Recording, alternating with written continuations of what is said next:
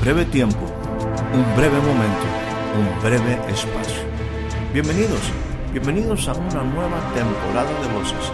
Soy Héctor Rocha y le pido que me permita entrar un momento en su espacio de vida. Durante los siguientes minutos deseo tratar temas que puedan ser significativos y aporten valiosa información para el desarrollo integral de su vida. Bienvenidos una vez más a nuestro espacio de voces.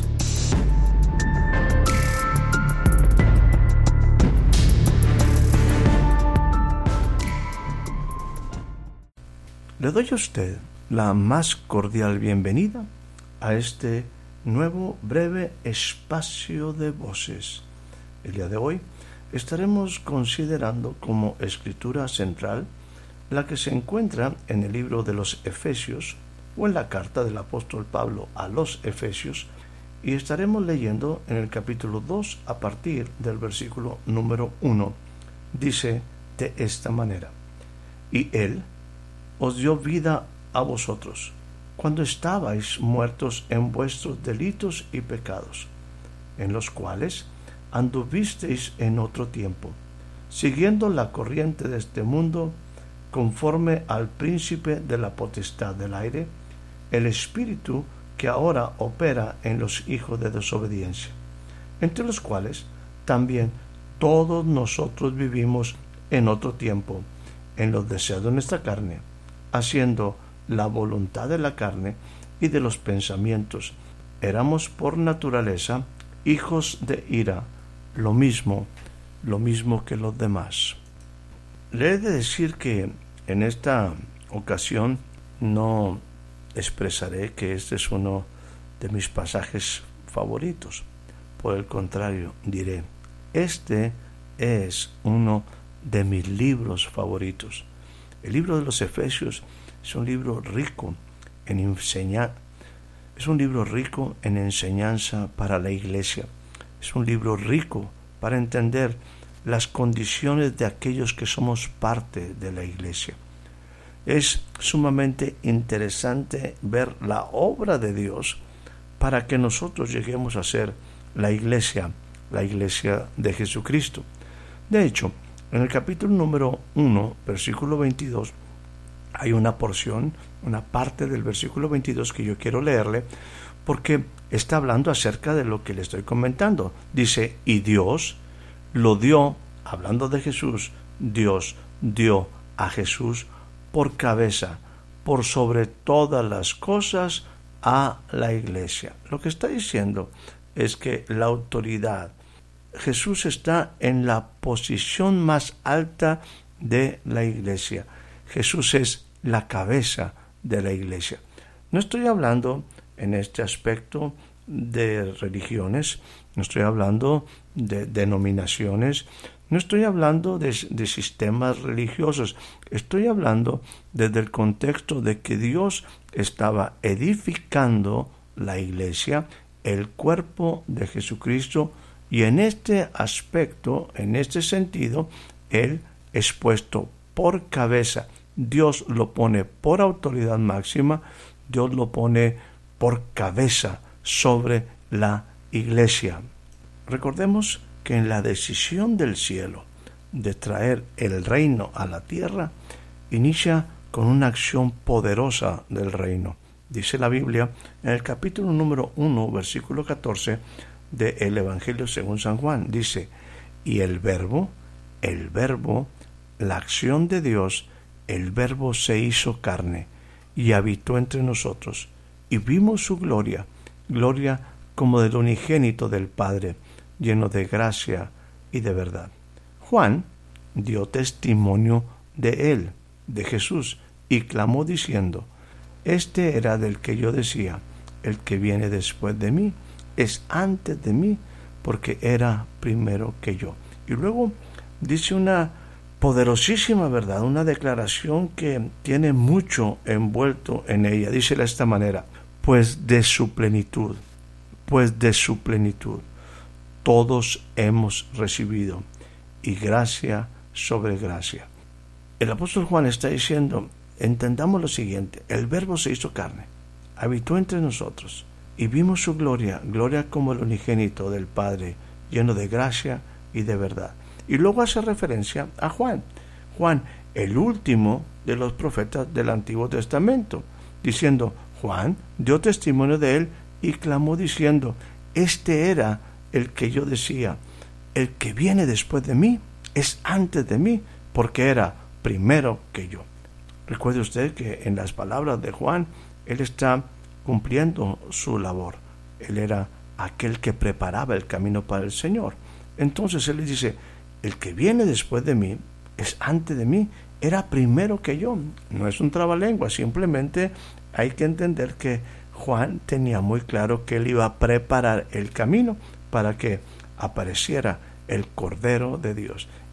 Entonces concluye esta porción con una declaración de Juan diciendo, pues de su plenitud, de su plenitud, de la plenitud que estaba en el verbo, de la plenitud de Dios, de la plenitud de Jesús, todos hemos recibido y gracia sobre gracia. Permítame enfatizar esto, pues de su plenitud, de la plenitud que Jesús tiene, tenía y tendrá, todos hemos recibido y gracia sobre gracia. Bueno, ahora sí podemos entender la importancia de que la gracia y la verdad se hicieron realidad en Jesús. Volvemos al libro de Efesios cuando les expresaba lo que decía en el versículo 22 del capítulo número 1. Y a él, a Jesús, lo dio por cabeza por sobre todas las cosas a la iglesia. O sea, lo que estamos aquí hablando es que la gracia sobre gracia, la plenitud, viene de la cabeza y es dada a la iglesia por sobre todas las cosas. Jesús es la cabeza de la iglesia. Permítame ahora y volveré a la escritura inicial que fue Efesios capítulo número 2 versículo número 1. No solamente Dios dio a Jesús por cabeza sobre todas las cosas a la iglesia. Mire lo que dice también y voy a enfatizarlo, dice, y Él, que es la cabeza, aquel que está lleno de gracia, aquel del cual todos podemos tomar de su plenitud, de su llenura, dice, y Él, Dios, le dio vida a ustedes. Dios, Él les dio vida a ustedes. Con el propósito de poder compartir lo que en este día tengo para ti, para usted, me gustaría estar ahí tomando las diferentes porciones de los versículos 1 y 2 y 3 del libro de Efesios en su capítulo número 2. Y decíamos, Él, Dios, nos dio vida a nosotros. ¿Cuál era la intención? ¿Cuál era la intención de darnos vida? Y voy a utilizar lo que dice al final del versículo número 3 en una forma parafraseada. Él nos dio vida a nosotros para que nosotros no fuéramos lo mismo que los demás. Permítame volver a expresar esto. Dios nos dio vida a nosotros para que no fuéramos lo mismo que los demás. ¿Por qué nos dio vida a nosotros? ¿Por qué nosotros podemos ser diferentes? ¿Cómo son los demás? ¿Cómo son las otras personas? ¿Por qué Dios quiere darnos a nosotros vida para que no seamos lo mismo que los demás. Aquí hace una referencia de cuál es la condición de los demás. Y vuelvo a utilizar el versículo número uno. Dice de esta forma, Él nos dio vida a nosotros. Nos dio vida a nosotros. ¿Cuándo? Cuando estábamos muertos. Muertos por nuestros delitos y muertos por nuestros pecados. Usted puede decir, bueno, pero es que yo no estoy muerto. Bueno, la vida plena, la vida total, la vida que más adelante se nos describe por la obra de Jesús, nos habla de una comparación de por qué alguien puede estar en una condición, pudiéramos decir, de muerte, porque obviamente no está en la vida. La primera cosa que seguiré diciendo por aquí es que entendamos, cuando nosotros tenemos pecados, vamos a decir ofensas, delitos delante de Dios, estamos muertos en la relación, en la comunión con la verdadera vida. Y continúa diciendo en el capítulo número 2, en los cuales ustedes en otro tiempo. Dios quiere sacarnos de la muerte y llevarnos a otro tiempo, a otro tiempo. ¿Por qué? Porque el anterior tiempo, esa otra vida pasada, es la que este mismo versículo describe. Es una vida en la cual anduvimos según la corriente de este mundo. La verdad es que este mundo no ofrece una vida abundante. Esta vida eh, que hoy tenemos está demasiado limitada. Tenemos muchas ocasiones la gente ni siquiera quiere vivir esta vida porque le parece que no tiene sentido. Bueno, esa es la consecuencia de las ofensas y los pecados delante de Dios. Y en eso Dios quiere sacarnos de ese tiempo y llevarnos a otro tiempo, para que no andemos según la corriente de este mundo. Esa corriente de este mundo está operando en los hijos de desobediencia.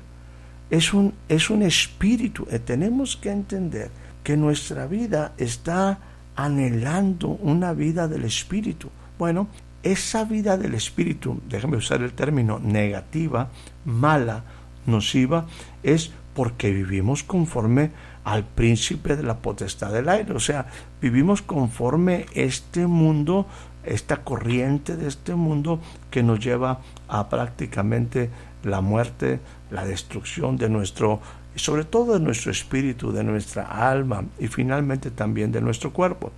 Dice, entre los cuales, de aquí está hablando, todos nosotros en otro tiempo vivimos. No somos mejores que los demás, no somos superiores a los demás, nosotros también en otro tiempo eso es lo que Dios quiere que entendamos, estos diferentes tiempos que Él abre. Él nos dice, en este tiempo pasado han vivido de otra manera, ahora yo les ofrezco un nuevo tiempo. Todas las personas, todos los hombres, hombres, mujeres, hemos sido parte de un pasado.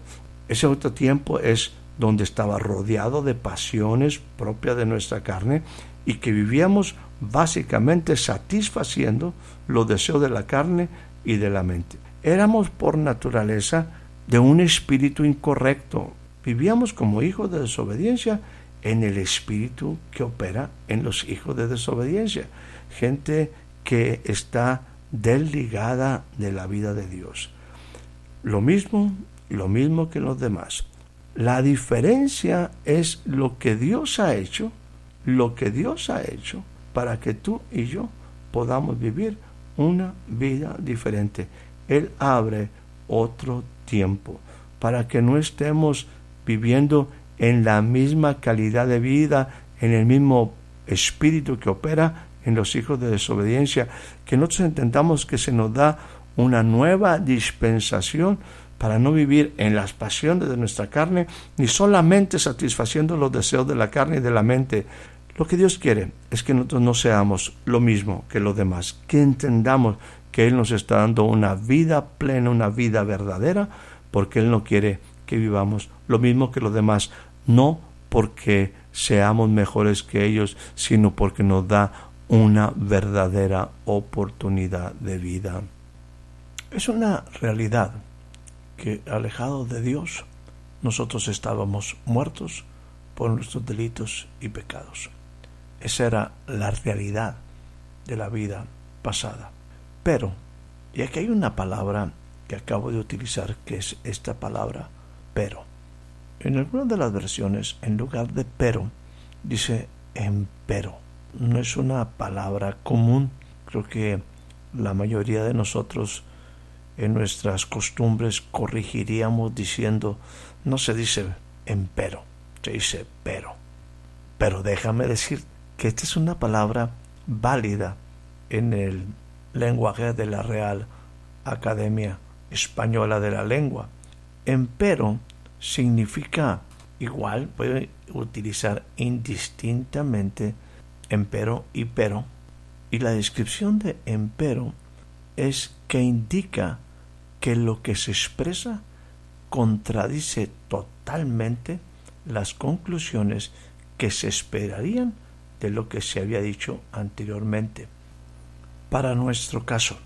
Lo que nos dice la palabra en cuanto a la condición de nuestra vida por causa de nuestros delitos y pecados delante de Dios, Ahora el apóstol Pablo, hablando de una revelación específica, dice, empero, empero, pero Dios.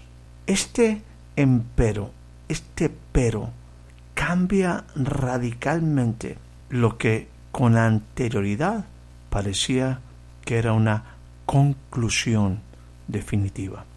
Pero Dios hizo algo maravilloso a través de la obra de Jesucristo. Y aquí quiero dejarte cuáles son las características de esa vida que en la acción de Dios a través de Jesús se nos ofrece a ti y a mí. Una vida totalmente diferente a lo que se había establecido como una conclusión final anterior, cuando estábamos muertos en nuestros delitos y pecados, sin embargo, Dios, empero Dios hizo algo maravilloso. Él nos dio vida a nosotros. ¿Por qué? Versículo número 4 del mismo capítulo número 2 de la carta del apóstol Pablo a los Efesios. Porque Dios es rico en misericordia. Esto es para romper totalmente la condición de ruptura de vida que teníamos por nuestros delitos y pecados, pero Dios, que es rico en misericordia, eso es importantísimo, que entendamos la riqueza de su plenitud. Esta es la grandeza de Dios. Número dos, por su mucho amor con que nos amó. Esto es algo tremendo. La misericordia, el amor, la fidelidad, la justicia de Dios es el pero de Dios. Dios rompe el pasado con un empero, Dios actuando, empero Dios interviniendo a favor del hombre, porque Dios es rico en misericordia, porque Dios con amor, con un profundo amor, nos amó. Dice, no puedo negar, no se puede negar, el apóstol Pablo dice que nosotros estábamos muertos en nuestros pecados. Es una realidad. Pero ahí Dios nos dio vida juntamente con Cristo. Ese que fue puesto por cabeza, ese que fue dado por cabeza a la iglesia, ese del cual podemos todos tomar de su plenitud y gracia sobre gracia, con Cristo, con Cristo nos dio vida. Ahora, por gracia, importante, esto es un asunto de gracia. Recuerda que Jesús estaba lleno de gracia y de verdad. Jesús es la manifestación de la gracia. Es un regalo que Dios nos ha dado. No es por obras para que nadie nos sintamos más. Por eso yo le mencionaba, los que hemos entrado en esta vida no somos mejores que los demás, simplemente hemos recibido de su gracia, hemos entrado en una relación, hemos aceptado el sacrificio en la cruz del Calvario, hemos aceptado el don de Dios de la salvación. No solamente hemos sido salvos, con Él nos resucitó. Y dice, finalmente en el versículo número 6, y asimismo nos hizo sentar en los lugares celestiales con Cristo Jesús. Hay una vida, hay una vida plena, hay una vida que tú y yo podemos alcanzar y que Dios nos ha ofrecido para este nuevo tiempo. Por eso nosotros que hemos recibido esta gracia, este don, este favor, esta oportunidad, no tenemos por qué ser igual a, los demás.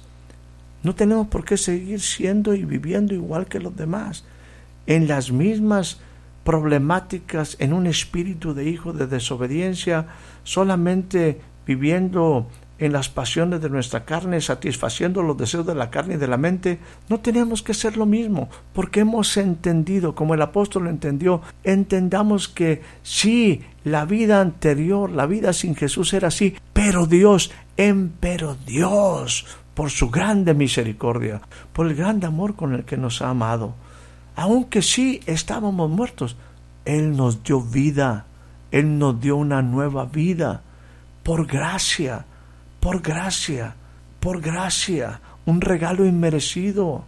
Y nos resucita, cambia nuestra vida, cambia totalmente, nos da la oportunidad de nacer de nuevo y nos hace sentar en los lugares, en los cielos, en los lugares celestiales con Cristo Jesús.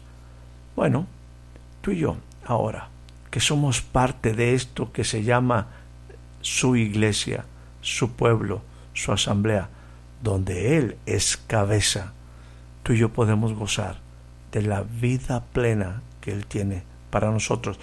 Podemos vivir en los lugares celestiales en Cristo Jesús, donde Él está sentado a la diestra del Padre.